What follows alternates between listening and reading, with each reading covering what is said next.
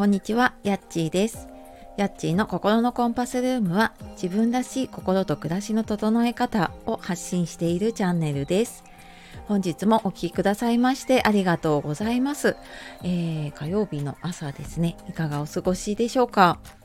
えー、今朝はね私の住んでいるところは結構ねあの雨で寒くなっているので本当ね気温差風邪ひかないように気をつけていきましょう。であえっ、ー、とですねあの何人かの方からちょっとリクエストというかあのお問い合わせとかいただいていた市中水明のモニター鑑定の方なんですけれども今週ですねあの公式 LINE とメルマガの方で募集をしようと思っていてで今日その詳しい案内をメルマガと公式 LINE の方で、えー、お知らせお送りしようと思っているので、えーと、ちょっとね人数限定であのなるべくちょっとね丁寧に鑑定させていただきたいと思っているので、えーと、気になる方いましたら概要欄の方のメルマガと公式 LINE の方からご覧いただければと思います。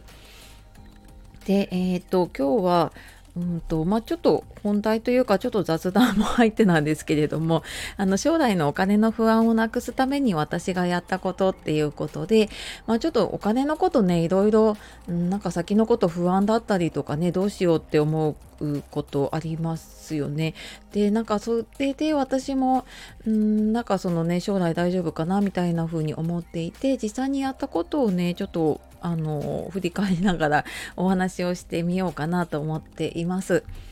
でこの私がやったことって何かすごいことをやったわけじゃなくってあの専門家に相談をね初めてしました。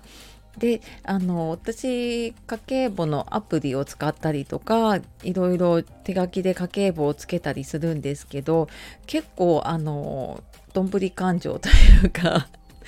結構ズボラで続かなくって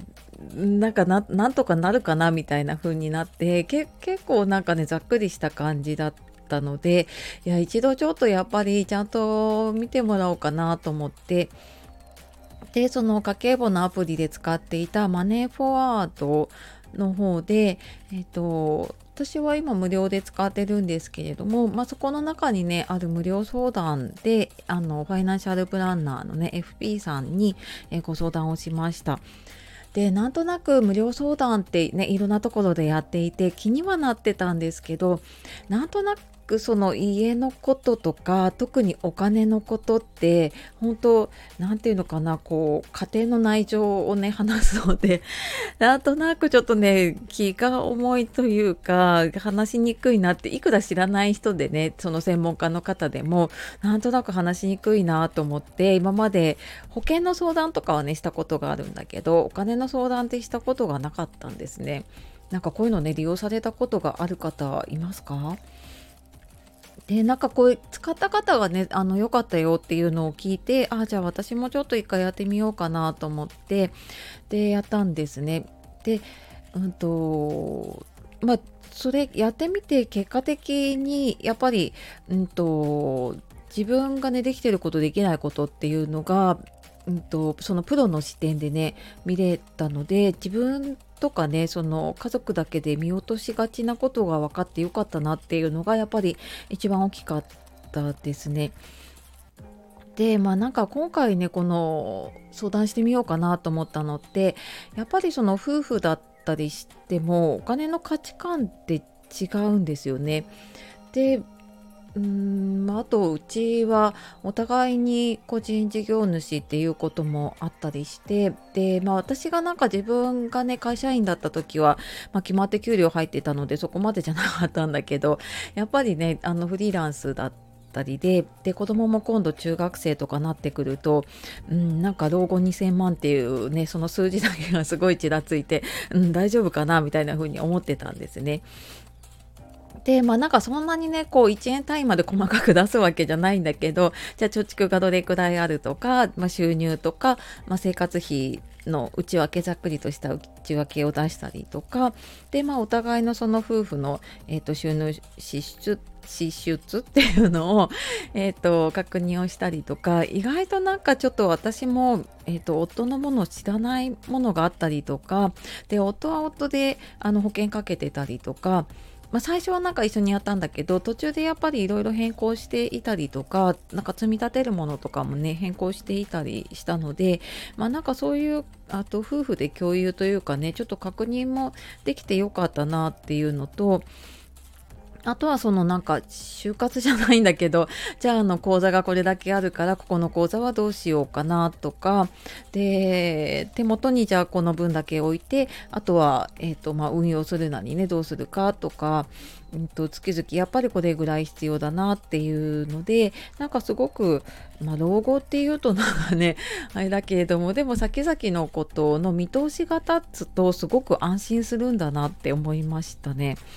うん、なんかそれはなんか私就活のね自分の準備をしている時も思ったんだけれどもやっぱりわからないっていうのがすごい不安なんだなっていうのが思いました。でまあなんかその住宅のローンの返済だったりとか将来の子どもの学費とかっていうのも実際にシミュレーションでこれだけあの多めに見積もってねこれだけかかりますよとかっていうのを、まあ、やっぱりなんかそういうねあのシステムとかを使って出してくれるのででじゃあ収入がこれぐらい増えれば、えーと、今の金額で何歳までやっていけますよとかそういうシミュレーションが分かるとあなんかあじゃあここまでにこうすればいいんだなっていうのがすごく分かってね安心だなって思いました。でなんか私今まではこういうのを聞くとあじゃあもうこれでやらなきゃみたいな風にすごい頑張って一気にやろうとして 結局なんか続かなくてやめちゃうっていうのが結構多かったんですけど、まあ、最近はその中でねできることを取り入れて、まあ、一個ずつやっていけばいいかなっていうことで、まあ、これ多分いろんなことにもね共通してるんだけど、まあ、まずねなんか自分たちのあの今の状況をこう見える化していってじゃあ、えーと、何をやめるかとかじゃあ何を始めるかっていうのをね決めていくとなんかその自分らしいというかなんか自分なりのね、えーと、ちょうどいいスタイルができていくんだろうなと思って、まあ、お金はなんか私も今までやらなきゃと思いながらねやれてなかったので、まあ、今回ちょっといい機会をもらったので、えーとまあ、ちょっとずつですけれどもねあの一つずつちょっとできることからやってみようかなと思ったので、えー、今日はちょっと将来のお金の不安をなくすためにやったことっていうことで、えー、お話をしてみました。まあ、もしかしたらね、もうあのやっている方も多いと思うので、あの必要なかった方もね、多いかと思うんですけれども、えー、どなたかのね、あの